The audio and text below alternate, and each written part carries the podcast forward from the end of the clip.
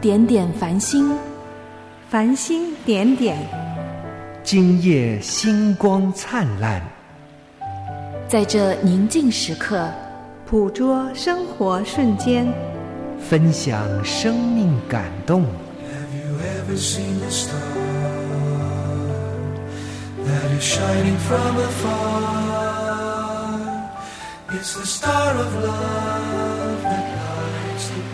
零点繁星，让我们与您零距离互动。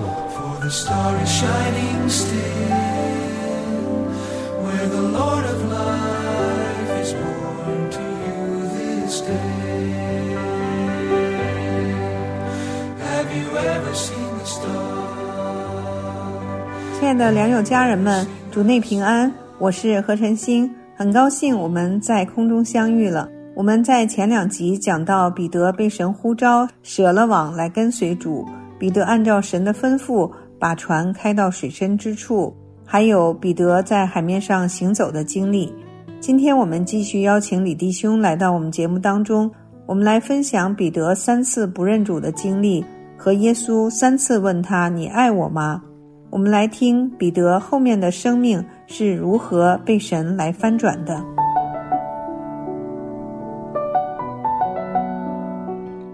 你是我心中唯一的诗歌，我要向你尽情的歌唱。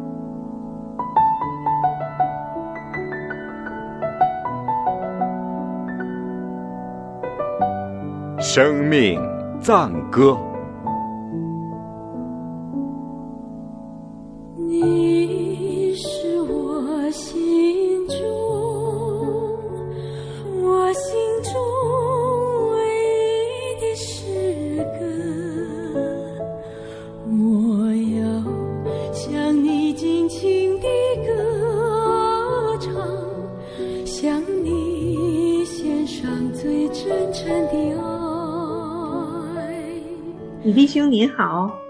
何姊妹。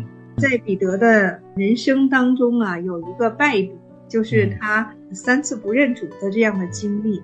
彼得是耶稣的最喜爱的门徒，为什么彼得在他这个生命当中去不认主呢？李弟兄，彼得当时是在什么情况下不认主的呢？我们基督徒是否也有不认主的时候呢？其实吧，彼得后来所成就的事情是他在耶稣复活之后的事情了。其实彼得他的成长的经历跟你我一样，他都是从普通人，圣经说他是没有学问的小民，从这个地方成长起来的。其实彼得他三次不认主，耶稣在问彼得这样的话的时候，耶稣说了一句话，因为耶稣要上十字架，他引述了诗篇里的一句话：“我要击打牧人。”羊就分散了，这是我们基督徒都能接受的。一切的环境，各样的试炼，都是神掌管。当耶稣被捕的时候，门徒就跑了。但是彼得跟了耶稣三年半，朝夕相处，是最亲密的朋友。彼得认为爱他的老师，爱他的夫子，爱这位基督，爱的足够了，所以他才说出这样的话。人呢，哈，常常就是。不能够意识到我们说话的时候到底意味着什么。我们常常是在环境之外，在风平浪静的时候，我们会下一个决心；当环境来了之后，我们才能够知道我们到底是怎样的人。所以呢，耶稣说：“我要击打牧人，羊就分散了。”这句话的时候，彼得说：“我就是为你受死，把性命给你，我也不能不认你。”耶稣说：“你在鸡叫以前，你要三次不认我。”当然了。耶稣说这句话的时候，彼得和他的同伴们，就是其他门徒们，根本不知道这句话意味着什么。因为后面还有一句话，众门徒都是这样说：怎样说？就是把性命都给你了，就是为你受死，我也不会不认你呀。每一个基督徒，其实我们都会这样说。信主可能有十年，我今年信主二十年了，我们都可能这么说：主已经进入我的生命里了，我不可能不认主。但是我们说这句话的时候，并没有进入到环境里，并没有在生与死的选择上，不知道我们将来会碰到怎样的事情。爱耶稣，爱神，这句话很好说的，但是我们到底爱到什么程度呢？我们意识不到，只有在环境当中才能比量出来的。当彼得说这句话的时候，是真的，我一点不怀疑彼得当着说这句话他的真诚性。爱耶稣可以呀，把性命都丢掉，他真的这么认为。所以说，我们有人说看到一些基督徒软弱，千万不要以为啊，他以前信的是假的。我对人有一个论断，真的是他当时如果没有人没有进入环境里面的时候，他根本意识不到生命当中有怎样的软弱。人常常以为自己够了，我有足够信心了。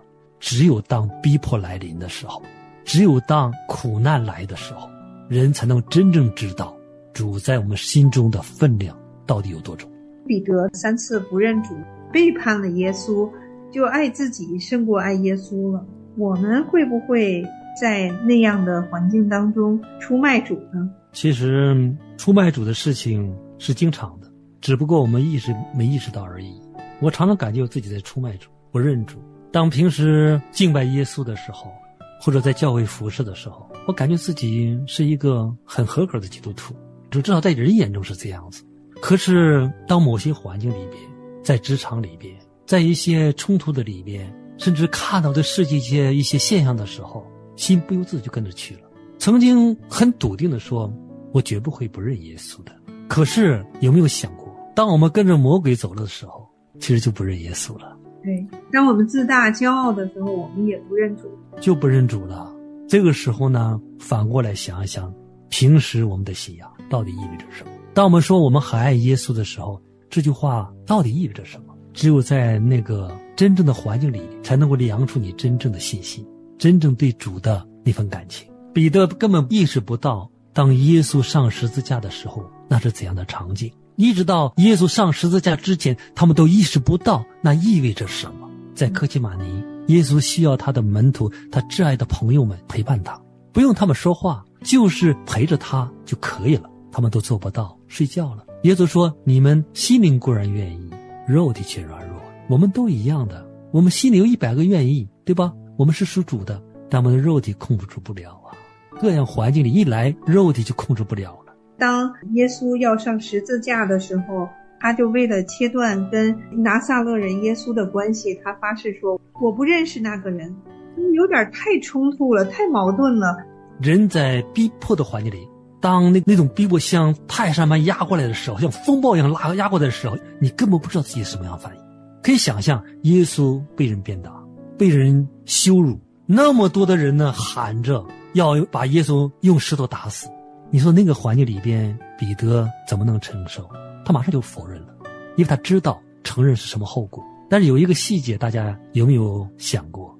带彼得进到大祭司那岳父的那个院里的是谁呀？约翰。约翰带着彼得进去的，但是约翰没有否认，彼得否认了，并不是啊，十二个门徒当中都不承认耶稣，约翰没有否认，并且约翰是唯一一个站在十字架下的门徒，这个对我们来说是一个榜样啊，也是一个安慰，我们是可以做到的，但是神会帮助我们。耶稣说，约翰他是主所爱的门徒，为什么爱他？所以我们要成为主所爱的门徒，其实是平时要。多操练的，但是彼得啊，他这个性格是我们每个人多少都会有的。我们一定要注意，当进入环境里边的时候，你自然说出来的反应要交给主。当耶稣看他一眼的时候，彼得哭了，他想起了耶稣对他说的话，他知道自己胜不过，他知道了自己是怎样的人，他知道人在环境里边是不由自主的，不是人呢能够下定个决心就能办到的。在我们的文化里边，在我们的教育背景里边，我们常常下决心，我们觉得下完决心呢，我们就可以胜过一切了。不是的，基督徒被逼迫的时候，或者在需要表明你的身份的时候，你是否能够表明我是基督徒吗？对我们很好的一个提醒。其实吧，基督徒在神面前的谦卑的表现之一，就是要向主承认自己的软弱。主啊，可怜我，我胜不过。从彼得的这个三次不认主当中，我们应该学到这个功课。主啊，我软弱，求你可怜我。如果你把我带入那个环境，帮我能够胜过，焦点不在我能够胜过，求神来带领。这是一个基督徒应该有的正确方向。对，所以基督徒不是没有软弱，而是我们在软弱中要靠主得刚强。我们先来欣赏这首赞美诗《鸡叫的时候》，最后我们再继续听李弟兄和我们的分享。他曾说，纵然众人都跌倒，我宁死也不能不认你。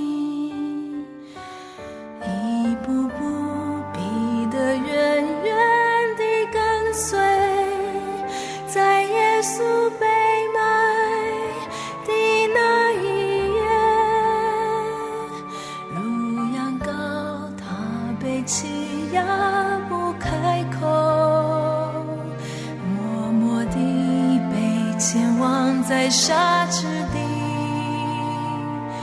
逼得心里不禁充满惧怕，竟然三次都说我不认识他。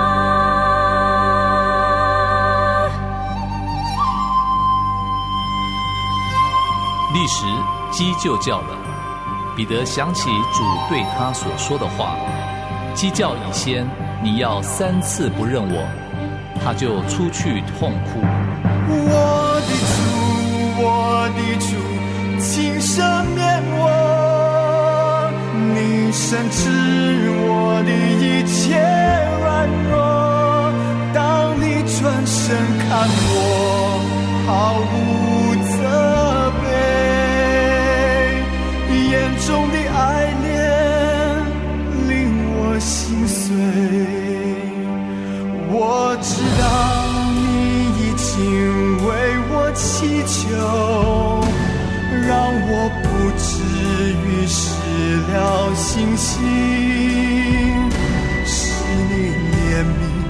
让我能再回头，在爱中坚固我的胸。我知道你已经为我祈求，让我不至于失了信心。是你怜悯，让我能再回，在爱中坚固我的胸。我们既然有一位已经升入高天尊荣的大祭司，就是神的儿子耶稣，便当持定所承认的道。因我们的大祭司并非不能体恤我们的软弱，所以我们只管坦然无惧地来到施恩的宝座前，为要得连续蒙恩惠，做随时的帮助。我知道你已经为我祈求，为我祈求，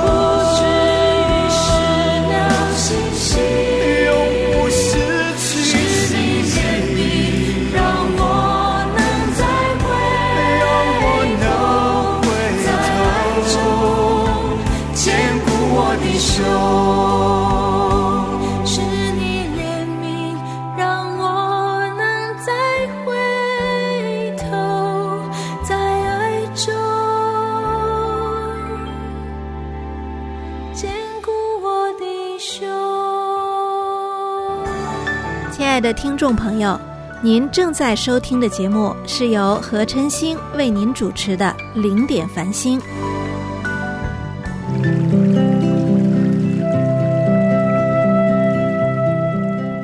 扬帆起航。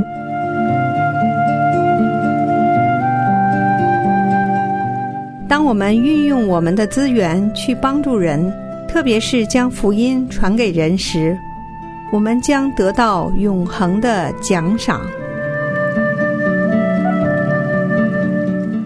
格林多后书八章七节，就当在这词汇的事上，也格外显出满足来。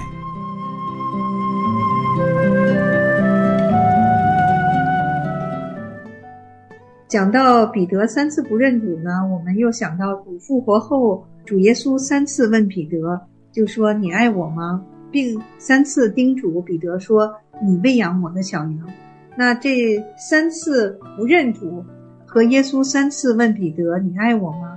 这三次好像是不是有一个前后的一个呼应呢？李弟兄，彼得最后是怎样把主放在他的生命中，并且甘愿为主殉道，道定十字架？他这个生命到底是怎样变化的呢？其实耶稣非常善于用场景来加深门徒们对他的认识。你发没发现，当耶稣问这三句“你爱我吗”这个场景的时候，恰恰就是彼得被呼召时候的场景。彼得被呼召的是什么时候？打鱼，在水深之处打鱼。然后耶稣呼召他说：“来跟从我，我要叫你得人如得鱼。”当耶稣被钉十字架以后，门徒们分散了，彼得带头说：“我去打鱼。”其他门徒跟着他，结果一夜一无所获，什么也没有打着。耶稣这时候站在岸边，对他们说：“你们有吃的吗？”向船的右边下网，结果满满的网拉不上来，一百五十三条鱼，对吗？是，这是耶稣从死里复活以后的第三次向门徒的显现。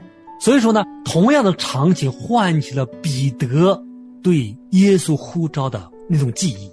所以说呢，就是耶稣的话，他就用同样的场景，让他的门徒们知道起初的呼召。用同样的场景，同样的彼得三次不认主，说了三次。我不是他的门徒。耶稣问了三次：“你爱我比这更深吗？”耶稣就呼召彼得：“得人如得鱼呀，看羊比鱼更深，你才能得人。”那是耶稣对彼得最初的呼召。当耶稣被钉十字架之后，他忘了去打鱼去了，他扔掉了起初的呼召。耶稣通过同样的场景来唤起那个记忆：你要得人如得鱼。你要看耶稣，爱耶稣比鱼要重要，要更深。这就是耶稣对彼得三次的肯定。为什么耶稣不就问他一次就好了吗？为什么还要问他三次呢？而且这三次彼得给他的回答呢，也都不太一样。这对人的心理啊是一个冲击啊。当彼得实际上在神面前是一个亏欠，他并没有刚强到那个程度。他说他可以为主舍弃生命，结果当性命攸关的时候，他当众不认主。当耶稣呼召他说你要得人如得鱼的时候，呼召他去喂养羊的时候，而他当耶稣不见了，被钉十字架了，他马上就失去了方向。所以说呢，彼得见耶稣的时候，他是一份亏欠。这就为什么当他发现站在岸边的是主耶稣的时候，他跳到水里边去了，他没脸见耶稣。立刻就跳到水里面去了，这就是彼得。保罗曾经讲过爱，他说爱是不亏欠。其实人是在亏欠当中体会到你的爱的程度。我对我的妻子，我现在可以说比我年轻的时候更爱了。为什么？因为我发现我对他有太多的亏欠。当你看到亏欠的时候，那个爱才能够真正落到实处，才能由心发出来。如果是理所当然，那个是爱不出来的。彼得在耶稣面前，那是有一份极大的亏欠。耶稣三次问问他：“你爱我吗？”对彼得而言，那是心理上极大的冲击，一辈子都忘不了。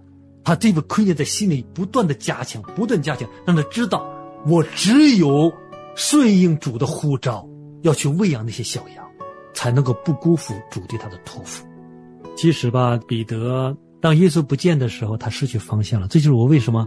说呢，彼得三次不认主的时候，他是什么状态？他是什么身份？要看耶稣当时说的话。耶稣说：“我要接打牧人，羊就分散了。”羊是指谁？彼得、约翰，十二个门徒。羊群没有牧人的时候就迷失了，他不知道往哪儿走了。彼得就是这个状态。这就是为什么耶稣对他的呼召，他的身份已经不是羊了，他是牧人，要把羊变成牧人，这是本质的变化。这就是彼得打鱼当中的迷失，因为他是羊。当牧人不见的时候，他就不知道该做什么了，所以他去打鱼，重操旧业。他能想到的就是打鱼，因为这是他的职业。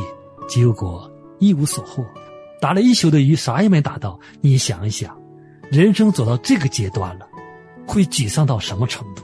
跟了主三年半，主突然不见了，到处都有追杀的声音。不敢提主的名字，他们不知道怎么办了。人生走到这个地步会是什么样子？所以我常想啊，在我人生的道路当中，曾有过还不止一次走入绝望的境地。